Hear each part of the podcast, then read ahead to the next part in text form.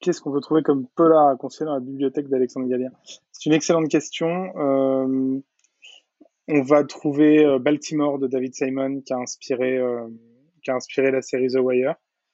Parce que je trouve que, enfin, pour moi, c'est un des meilleurs romans noirs qui a été, été, été écrit. c'est la meilleure manière de planter un décor, c'est Baltimore de David Simon. On n'a pas fait mieux. Et ensuite,